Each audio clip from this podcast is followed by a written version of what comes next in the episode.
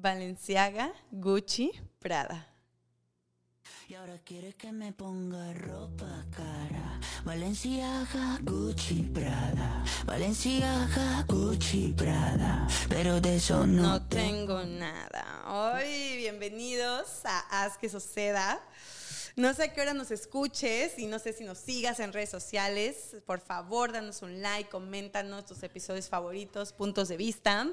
Y fíjense que hoy tenemos un tema muy coquetón, un tema diferente, un tema para relajarnos. Aparte estamos degustando uno de mis vinitos favoritos, de los que Eric eh, trae con mucho cariño. Así que vamos a hablar de todas estas marcas, Balenciaga, Gucci, Prada, eh, Pandora, todo, todo esto este costo extra que pagamos por las cosas, un poquito los tabús, un poquito de opiniones personales y pues bueno, espero lo disfrutes.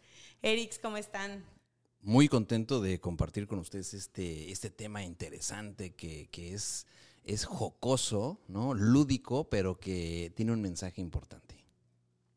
Hola, hola, ¿cómo están? Nuevamente saludándoles y justamente eh, yo les platicaba hoy a Alison y a Eric que hoy me tocó dar clase, traía un vestido monón y una de mis alumnitas llega, se acerca y me dice, ay, seguro tu este vestido es de tal marca. Y yo, ah, sí, por, no, pues los colores, la tela, está como de moda, yo acabo de ver.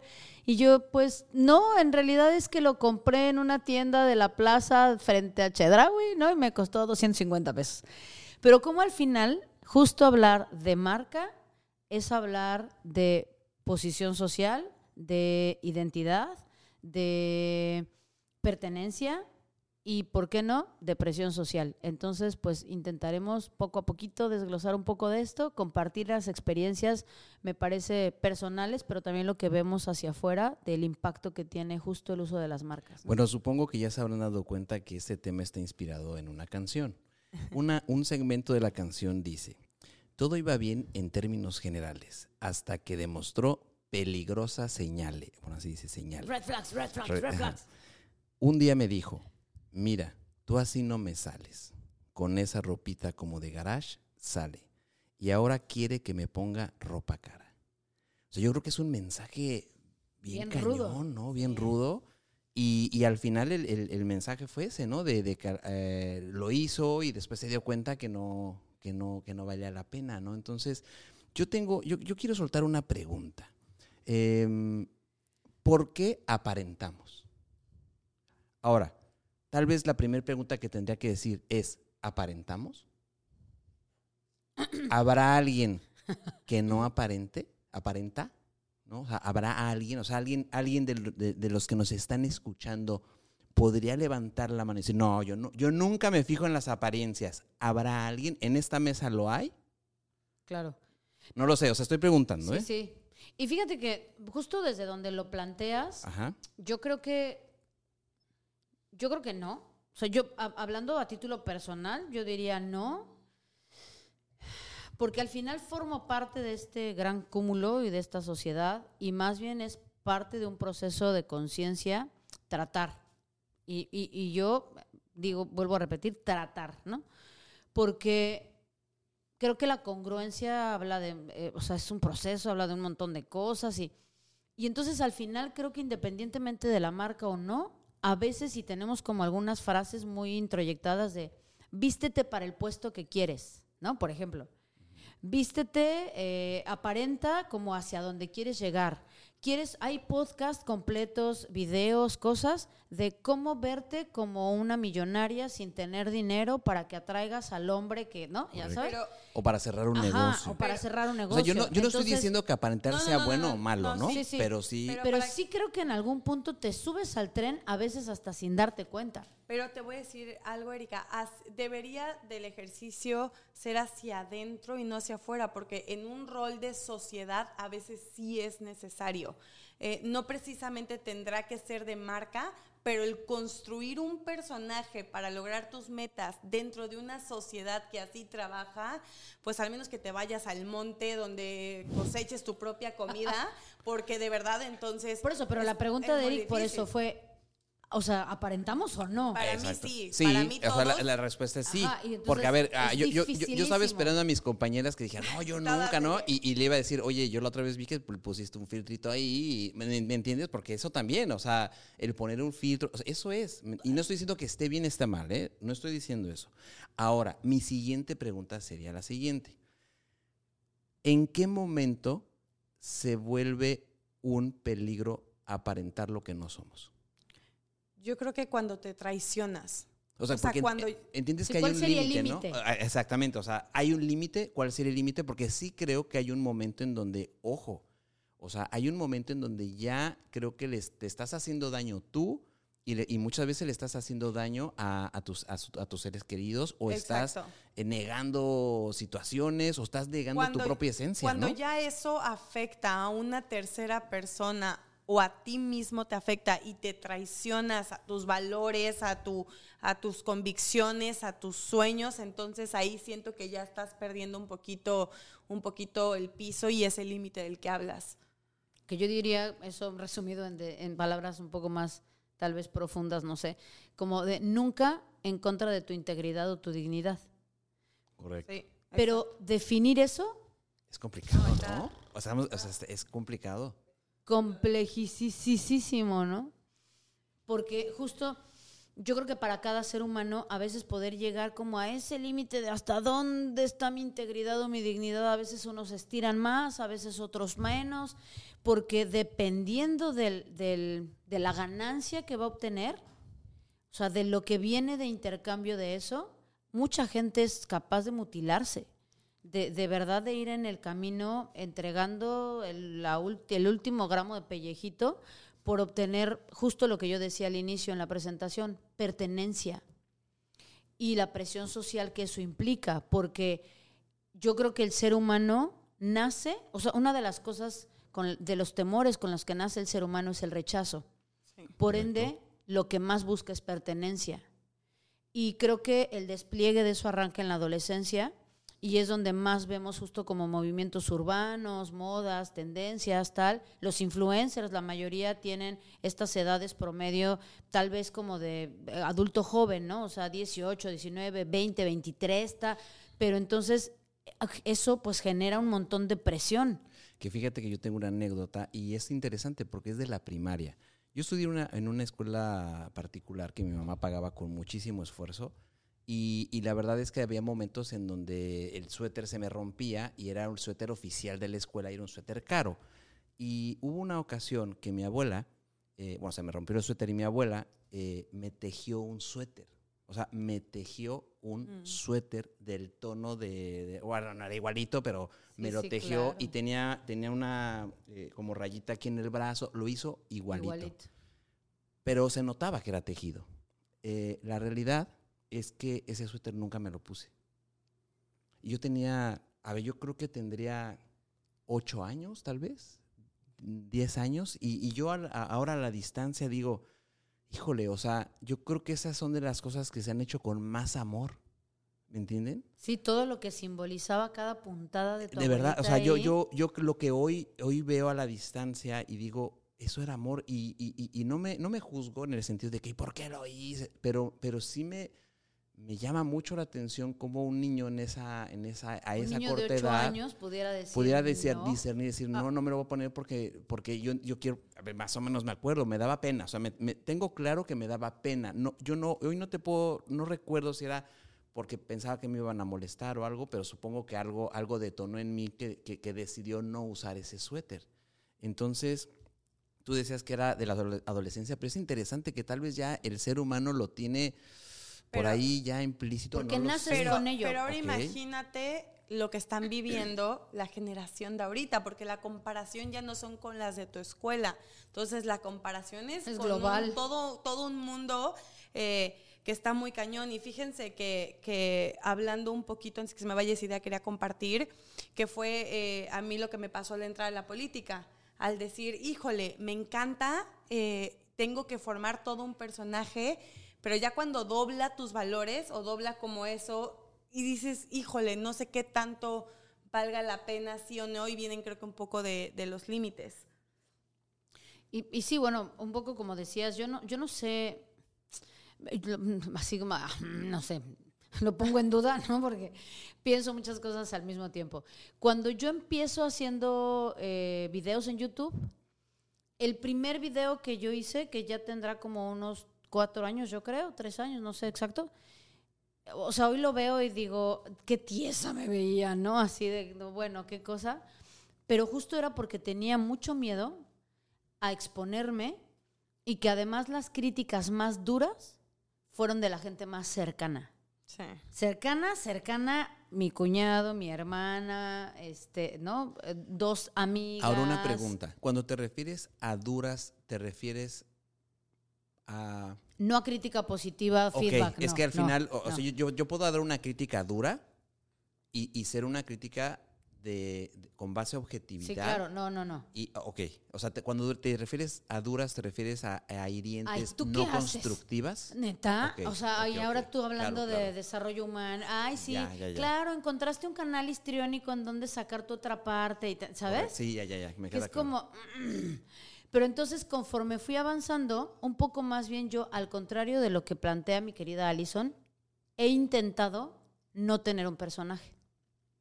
Y que justo más bien la que está en redes, la que da clases, la que es terapeuta, la que es amiga, la que es pareja, la que es... Trato de que sea lo más parejo posible. Tal vez sí con algunos matices, evidentemente, claro. por el contexto en el que esté en cada espacio. Pero, pero sí creo que a mí me ha dado más bien mucha calma el que eso tenga un punto de encuentro y que entonces no tenga que, no tenga que pretender nada. Y que de alguna forma entonces hay algunas cosas que tengo que aceptar, justo como lo decía, que claro que trato de dar cierta imagen, que incluso es hasta por algo tengo el cabello morado, me gusta y tal, me sumo como a cierta tendencia y encuentro, pero que además hace congruencia con quien soy y que entonces se puede unificar a la mayoría de mis escenarios, ¿no? Que Claro, soy muy pelada y cuando doy clases, pues trato de no decir tantas peladeces y aquí también me las he reservado. Pero sí tratar de unificarlo.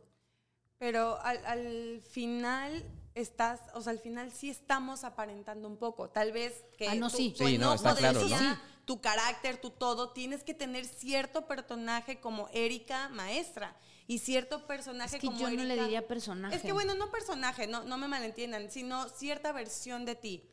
Que al final, tal vez en ese momento tú adentro, lo que expresarías si fueras realmente honesta, no sería eso. Le dirías, a ver, pinche o sea, espérate, ¿por qué esto? Pero tú, tú, tú, No, o sea, justo sí, yo en efecto para mí personaje, máscara, eh, versiones, eh, diferentes partes de ti tienen el mismo significado, eh, o sea, creo que estamos diciendo lo mismo. Y en efecto, lo que he ido tratando de hacer es que se unifiquen. o sea, sí sacar eso Sí, A ver, eh, 100%. No, no 100, o sea, por eso decía que con matices dependiendo el contexto, pero siendo la misma, más bien matizada. Que ese sería el ideal, el que todos lleguemos a ese punto de Y trabajo. esa es mi propuesta de hoy. Ahora depende. depende. Porque creo que sí se puede. Mm, depende, porque te voy a decir por qué. A ver, yo por, por lo menos en el hotel, em, cuando tú tienes una posición jerárquica en la cual tú tienes que tomar decisiones que, que- que representan una compañía, y eso no digo en el hotel, en cualquier empresa, Sí, que además Eh, eres la cara de la empresa. y, y eres el representante legal. No sé si me doy a entender. O sea, Sí, a sí. veces tienes que tomar decisiones que, eh, y no lo digo por mí, sino lo digo por todos los que llegan a ser representantes legales, que probablemente tú en la calle, siendo tu la- e- esa decisión es tu decisión, es propia y solo te va a afectar a ti, sea para bien o para mal, la tomas y punto, eres tú. Pero el tomar una decisión en una, en una, organización que tu decisión depende la inversión de, de los inversionistas, entonces ya cambia. Y entonces sí, efectivamente, tienes que estar haciendo un rol y, o, personaje o versión que se tiene que adaptar a las políticas, filosofía o valores de la empresa. Pero ¿y ¿me no será que lo puedes llevar a cabo ese rol Es que a, siendo tú? a veces no. Es a, que a no, veces no los siempre. límites te O sea, llevan a que no, no. siempre. O sea, hay, hay veces, hay veces que tienes que tomar decisiones que, que te duelen. Claro, y- y pero que- siendo que- tú. de- no, no sé, a ver. em, es que yo. Me tocó ser el Te abogado te- del diablo en te- este no, podcast. sí, te voy a dar un ejemplo. Te voy a dar un ejemplo verídico. Te voy a dar, te voy a dar un ejemplo verídico. Eh, en alguna vez en un hotel, eh, uno de mis subdirectores, eh, eh, un huésped tuvo un accidente, ¿no? y eh, él se puso nervioso porque la, la- la ambulancia no llegaba. Y él me dijo, voy a llevar al huésped, tengo mi carro, me lo subo al, al- carro y me lo llevo.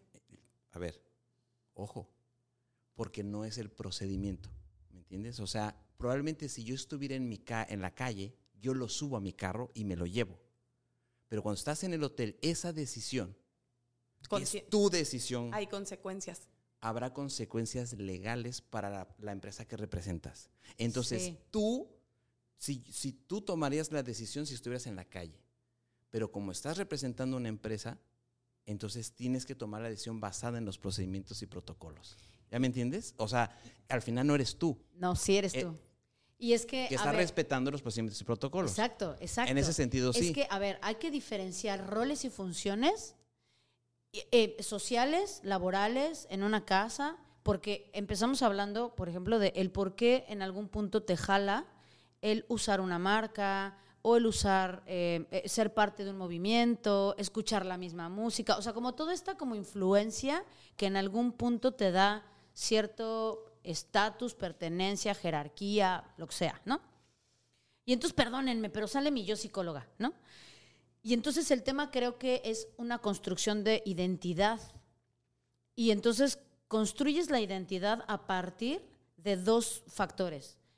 O identificas quién eres y hacia dónde vas y que eso tiene dos, eh, eh, dos vertientes. La parte individual y cómo tu parte individual afecta al colectivo.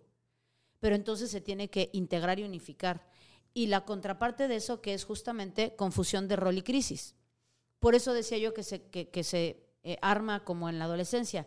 Pero los frutos de eso pueden, in- incluso como nos contabas, empezar desde más chiquillos, pero en la adolescencia es donde tiene así el power, porque obviamente pues lo más importante son los amigos. Y entonces después eso se, se sigue a la parte adulta, eh, que además tiene un impacto mayor en la formación de pareja. Entonces, cuando, cuando yo separo mi yo individual de lo que eso afecta al colectivo, es que justo hay bronca. Entonces, cuando construyes un personaje y cuando tienes la necesidad de aparentar, que además eh, regresamos a que todos lo hacemos, ¿no? Pero que viene desde la necesidad de aparentar, entonces hay una parte tuya que voy a decirlo así, está como separada, como fragmentada. Y entonces no estás siendo tú. Y sin embargo, puedes ser tú cumpliendo roles y funciones de lo que eso implica, porque también entonces hay una conciencia moral colectiva. Claro, porque tú, tú te, te marca cumplir con la normativa. Sí, claro. O sea, me queda Y claro. o sea, entonces lo si- si haces eres desde tú, otra forma, O sea, si pero eres tú. Pero lo haces, ok, ok, En- ok. Y entiendo tu punto. Yo creo que sería ser honesto contigo, ver las reglas o las funciones o todo y hacer una fusión. Y decir, De aquí toca esto. Sí, y creo que voy a dar un ejemplo más burdo para la gente que nos está hablando como, ¿qué? ¿De qué están hablando? Ok, eh, por ejemplo, eh, tengo una versión de mí que a mí me gusta decirle que es Allison, que es muy sensual. Me gusta vestirme con ropa muy sensual, me gustan mis curvas, las presumo, pero también hay una parte en donde cuando doy conferencias, cuando doy talleres, cuando llego a mi trabajo eh, como abogada, ta, ta, todo eso, necesito tener una imagen y tal vez no puedo ir como a mí me gustaría ir vestida, porque tengo que cumplir pues con esa otra versión mía. Eh, el punto medio entre mucho tiempo que se pelearon fue usar ropa intermedia, sensual, pegada, no un vestido súper aguado, pero que pudiera armarme sin que pudiera generar consecuencias en el ambiente en el que estaba. Creo que ese sería un punto medio para que la gente que nos está escuchando, como para, el, para agarrar el, el tema. Ahora yo tengo otra pregunta. ¿Por qué compramos lo que no necesitamos? Está bueno. Así que ¿Ustedes han comprado, contestar? ¿ustedes han comprado algo que no necesitan? Sí, claro. Sí, claro. Pregúntanos en la pandemia, ¿no? Ahora, eh, siguiente pregunta. Yo fue cuando más ahorré. Eh, ¿Por qué si podemos comprarnos un reloj de 100 pesos, nos compramos uno de N pesos? Pues Los, los dos dan la hora. ¿Estamos de acuerdo? O sea, hay relojes de 100 pesos y hay relojes de N pesos. No digo la cantidad. Se puede irse hasta lo que Eh, los dos dan la hora. Ok. ¿No? ¿Por qué? O sea, ¿cuál es, o sea, cuál es, es- cuál es la razón? No estoy diciendo que esté bien o mal. No estoy diciendo que esté bien o mal. Porque caemos en, el, en, este capitul, en este capitalismo, en el sistema. eh, Pero ¿es, es malo? ¿Cuál es el límite ¿cuál es el límite de, de, de lo que de lo que está bien y está mal? O sea, hay un límite, o sea, de, do- de 100 pesos está bien y de, No, es y que no, es que yo 300 creo que no mal. hay, o sea, no hay, no hay bueno ni malo. Solo, No, no sé, yo estoy diciendo. No, por eso, Fíjate que- es que justo me sumo a lo que dices, o sea, es que no hay ni bien ni mal. Solo más bien hay quien- Consecuencias No, aparte. hay elecciones. Ahora, lo que yo... Y, y desde esa elección, más bien es que hay quien lo elige. Yo digo que más bien, ahorita que lo estoy diciendo en voz alta, eliges desde la necesidad psicológica. Correcto. Y entonces esa necesidad psicológica siempre responde a cuál es la imagen que quieres obtener, la- o sea, qué es lo que tú quieres aparentar, que además supones, porque no siempre te sale bien, que te va a traer algo de regreso. O sea, como la ganancia que estás buscando. Pero entonces no hay ni bien ni mal. Y entonces yo alguna vez justo lo, platicaba ahora que recientemente compramos un carro, ¿no? Y entonces ah, nos encontramos un Tesla afuera de, las Américas. Y entonces en mi vida había visto yo un Tesla. Jamás. Y nunca pensé encontrármelo aquí en Cancún. Y entonces fue así de. ¿no? De, o sea, ahí van rodando no sé cuántos millones de pesos y además se veía increíble, blanco, así que yo decía, ¿quién compra un carro de esa cantidad, no? Y claro, mi marinovio, la respuesta fue, pues lo mismo ha de pensar el que tiene para comprar un coche de 100 mil y vea la tuya y diga, ¿quién compró un coche de esa cantidad, no? Y es, ok, sí.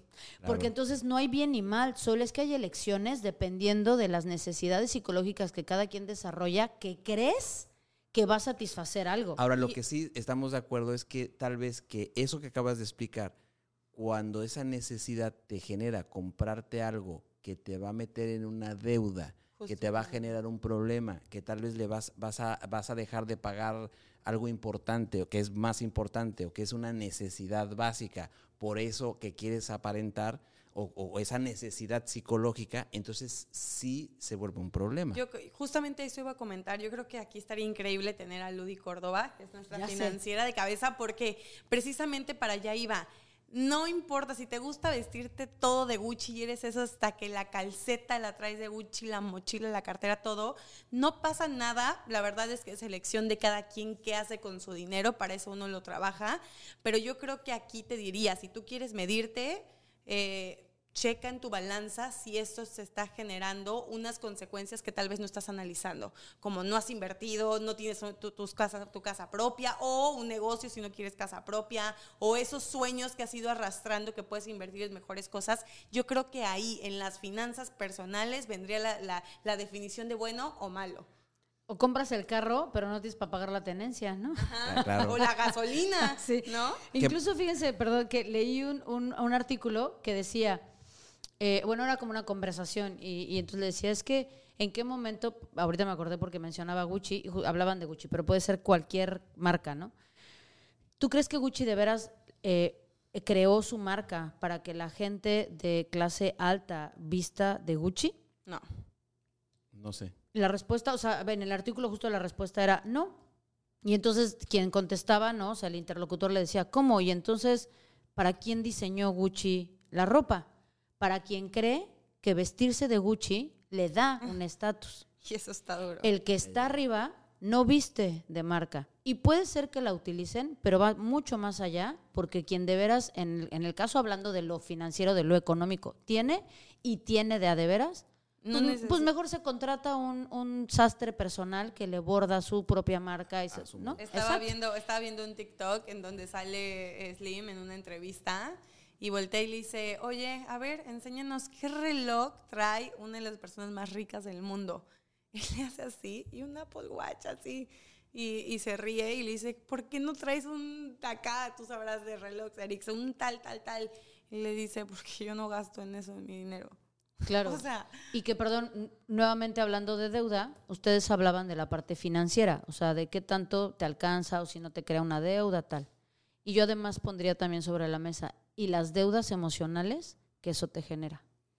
Porque El sentimiento de culpa, ¿no? no, o, ¿O- o de- o- o con el otro, porque entonces es, yo estoy como sacrificando o dando o a esto para ti y te llevo a cenar a tal lugar. Y entonces porque para pertenecer a este grupo de empresarios o para entrar a este círculo de amigos o ta, y entonces cuando no me sale como en mi cabeza se dibuja o en efecto por eh, quedar bien pagué la super botella en el antro de moda ta, y yo llegué a mi casa así roto y ya no tuve para la quincena, pero además pasaron tres, dos semanas y no me hablaron o no me invitaron o no sé qué, entonces claro, también te genera una deuda emocional y que a veces se las quieres cobrar también a los otros, porque es yo sí te pagué, yo te invité, yo ta, ta, ta, y entonces tú quedas, ¿no? Entonces es un, es un intercambio súper truculento, bien riesgoso, que la mayoría hacemos de manera inconsciente, porque nuevamente pasa en los de clase baja, media, alta, Claro. o sea, cuando no hay esta conciencia de que no estás dando, sino que estás generando deudas. Y, y qué tan difícil, antes de que presentemos el lunes que se me vaya esta idea, fíjense que una de las personas más cercanas a mí, que no voy a ventanear, eh, luego me regañan, pero eh, ella cree, ella eh, ve su valor por lo que da a los demás de una manera económica. Entonces, no podemos ir a un restaurante sin que ella tenga, sienta la necesidad de pagar todo el tiempo. Y cuando le quieres dar, no sabes recibir. Entonces, es muy importante para todos los que nos están Sí, escuchando eso, porque para mí es una de las peores, las peores cosas que, que no, que no Es- trabajes. Es como un rollo de yo no necesito, ¿no? Ajá. O sea, no necesito, No, y, ¿no? y mi valor vale por lo que dé económicamente a los demás, a mi familia, a mis hijos, a mis, o sea, y no va por ahí. Pues bueno, pues eh, quiero decirles que el día de hoy estamos degustando un vino de la, de la casa, Casa Madero. Una casa que viene elaborando vinos hace más de 500 años, ¿sale? Ellos empezaron con, con la hacienda San Lorenzo y hoy ya son Casa Madero. Y el vino que estamos degustando hoy es, una, es un cosecha tardía. ¿Qué es un cosecha tardía? Es un, es un, cuando ustedes vean una botella que dice cosecha tardía, significa que es un vino dulce. Ay, me encanta. Eh, ¿Por qué es dulce? Porque la- las uvas se dejan en la vid mucho más tiempo de maduración, con lo cual se secan un poquito, se hacen, no pasas, pero sí se secan un poquito más, con lo cual tienen mucho más eh, volumen de azúcar. La, la cosecha tardía no es la única forma de hacer vinos dulces. Hay, hay distintas eh, técnicas para hacer vinos dulces. También se puede hacer vinos dulces con podredumbre noble, eh, por congelación o por pacificación. En este caso es un cosecha tardía de Casa, de Casa Madero. Y hablando del tema de las marcas, yo quiero preguntarles, eh, en, la, en la cápsula cultural del vino de hoy, eh, ¿qué es lo que hace que un vino cueste 200 pesos o 5 mil pesos? La- el, el- el mi- el- el mismo tamaño de botella. ¿Por qué un vino podría costar tanto dinero? A ver, hay, hay botellas de 100 mil pesos, o sea, ¿qué es lo que hace que un vino sea mucho más caro? ¿Ustedes saben? La cosecha, o sea, ¿por qué tan, cuánto tiempo lleva ahí? No sé, yo quiero pensar como también hasta la forma de hacerse, o sea, que sea más artesanal. que La calidad sea- de la uva. Correcto. Eso se llama factores de calidad. Los factores de calidad en el vino son, son muchos, son muchísimos, pero así para darles algunos, por ejemplo, eh, si tiene vendi- vendimia manual, eh, si tiene una, una mesa de selección antes de, de la, parte del despalillado, si las barricas son, son, son de roble eh, nuevas o ya usadas, si, si las vides son longevas, una vid, la vid es el árbol, tiene, no, no tiene la misma calidad de uva una vid que tiene pocos años a una vid que tiene muchísimos años. Eso es un factor de calidad. Que los viñedos sean propios, que no sean uvas compradas, y así les puedo seguir más. Que, que sea, a veces en la, en la dice que es la cuarta generación elaborando ese vino. Eso te dice de que, de lo hacen con amor y con pasión. Y les podría decir muchos más, pero efectivamente esos, esos factores de calidad es lo que hacen un vino mucho más caro de otro. Así que, pues muchas gracias y este es Salud. salud. No saben qué bueno está. Oigan, si compran por ahí las, las recomendaciones de Eric del vinito, eh, compártanlo. Manden una, una fotito con la botella. Una fotico por ahí. Oye, y que justamente como en todos los demás servicios y productos que estamos pues mencionando, también sería aplicable al vino que no necesariamente una botella carísima es la más rica. Sí, correcto. Totalmente correcto. ¿Por qué? Porque de entrada eh, hay, hay vinos que son muy caros, que tienen mucha complejidad, o sea, que tienen alta tanicidad, eh, que son más intensos. Y si tú eres, eh, no tienes un paladar, digamos, entrenado y le inviertes 10 mil pesos a una botella de vino de esa, de esa categoría y lo pruebas, es probable que no te guste, porque se te va a saber muy fuerte. Entonces, eh, probablemente si tú inviertes 300 pesos y te compras un White Zinfandel, lo vas a disfrutar mucho más. Uh, sí. ¿Me entiendes? O sea, no es un tema, también es un tema de gustos. O sea, Claro. eh, eh, ahora también, por ejemplo, a, a ti que te gustan los vinos dulces, hay vinos dulces como el Chateau d'Yquem, que es un, es un, es un vino de podredumbre noble, que son, son vinos que se pueden guardar por muchísimos años y que te puede costar 10 mil dólares una botella. Oh, por Dios. Oigan, y un tema que también quería tocar y, acerca de pues invertir tu dinero, de, de- darlo, creo que es importante que aprendas a conocerte y a decir que sí, o sea, sé que sí le gastaría por el gusto por mí, ni siquiera por quién está alrededor de mí o por lo que llegaran a decir. Por ejemplo, yo soy cero de marcas en, en mi ropa o nunca compraría una bolsa, bueno, yo creo que ni de 30 mil pesos. O sea, no hay forma, porque me choca traer bolsas más, o sea, me incomoda todo el tiempo, la estoy aventando, la dejo por ahí. Pero a mí me gusta invertir en mi coche. O sea, me gusta traer el coche que a mí me gusta. En eso sí digo, ok, que ojo también, y esto lo quiero decir para todos los que nos están escuchando en tema financiero, es muy importante que cuando vayas a comprar algo, aunque tal vez en ese momento, en esa época, tengas la economía para hacerlo, si tú no tienes algo, un negocio, algo o, o- o diferentes backups, también recuerda cuánto te va a costar mantener eso. O sea, estoy hablando de un coche, Claro. porque en un momento tal vez no tengas y las refacciones, la, todo lo que implica ese coche, las llantas, todo, pues también tiene un costo que vas a tener que asumir tal vez en otro momento de la vida. Ahora es una realidad que también hay un momento en donde vale la pena invertir en algo de calidad, ¿no? En el sentido de Sí, que... dicen por ahí que lo barato sale caro, ¿no? Eh, Entonces o sea, también. de repente te compras una, una playera polo que dices, no, pues se ve bonita, no sé qué, y a la primera lavada ya se des- ya, ya perdió el color, ¿no? Entonces de repente dices, chin, voy a, voy a comprar una polo que, que, que, que sea de buena calidad, y de repente cuando la usas, la usas N cantidad de veces y ahí sigue la polo. Pero Entonces te- ahí viene un tema también de, de rendimiento y calidad. Pero también hay unas marcas polo, o sea, no, de, de- del tipo polo, que de repente dices, híjole, yo no me gastaría 3 mil pesos en una polo. ¿Me entiendes? O sea, siento que hay un límite en donde ya, por muy buena que sea, ya no siento que lo vale. ¿Me entiendes? voy a decir por lo algo. menos para mí, en, es- en este sentido. Como sociedad tendemos a darle valor a lo que no lo tiene. Por ejemplo, eh, porque tenga un logo y, la, y es la misma playera hecha en China a montones y, y entonces vemos, por ejemplo, que a una marca mexicana hecha a mano que estuvo horas con un hilo especial para eso le regateamos y no le vemos el valor para pagar por eso mucho y por algo que fue hecho a fabricación, incluso violentando derechos humanos de algunas personas, sí le vemos un valor económico y como reconocimiento. Yo creo que el definir la calidad y el valor de algo debería de ir más profundo como cuando tú lo haces con el vino que vas más allá de dónde está hecho, de quién está hecho, de qué calidad, de dónde viene, quién lo fabricó. Habría tantos factores que analizar antes de pagar un precio alto por algo. Autoría, que si no saben lo que es eso, vayan a nuestro episodio anterior que hablábamos de liderazgo eh, y, y- y qué- qué implica esto de la autoría.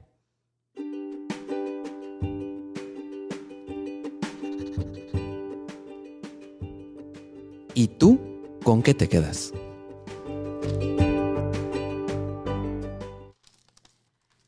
Yo me quedo con aceptar honestamente que hay una parte de mí que evidentemente también es una apariencia, que le gusta verse hacia afuera eh, con aquello que sabe que puede tener una validación positiva, eh, una probable mayor aceptación grupal y que puede generar justamente como mayor empatía hacia los demás y que no necesariamente ni siempre soy esa, ni siempre soy así, ni siempre quiero ser así.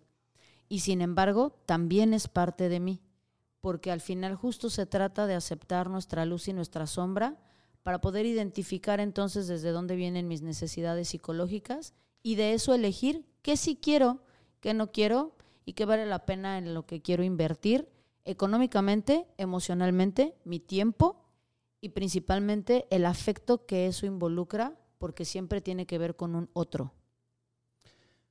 Yo me quedo en que he aparentado bastante, eh, lo, he hecho muchas veces, he caído en, comprar algo que no necesito muchas veces, eh, me he endeudado de cuando no he tenido necesidad, eh, pero he aprendido de las lecciones.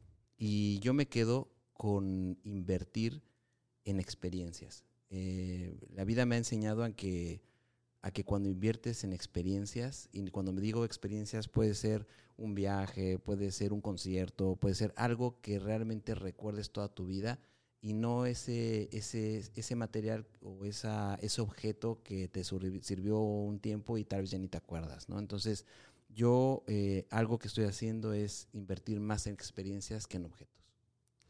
Sí, me encanta, Eric. Y fíjate que, que con eso yo, yo recuerdo cuando yo decía, yo nunca voy a tener una casa, un coche o, viajes o lo que sea.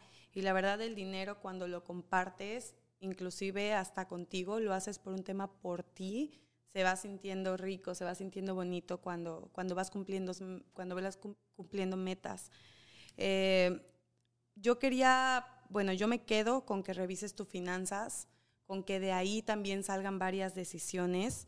Y quiero decirles que esto no va en contra de también aprender a reconocerte y apapacharte, que es justo el episodio que tenemos la siguiente semana, que ahora vamos a ver el otro lado de la moneda, en decir, ok, las decisiones que tome financiera o qué me pongo, cómo me construyo, cómo me defino, cómo me redefino, eh, van construidas pues a raíz de esta conciencia pero también tengo que reconocerme y también tengo que premiar mi esfuerzo. Entonces el siguiente episodio pues, pues va para allá y espero nos sigas escuchando. Comparte este episodio, síguenos por favor en redes sociales, queremos estar más cerquita de ti. Y pues bueno, nos vemos todos los martes desde el hermoso Caribe mexicano.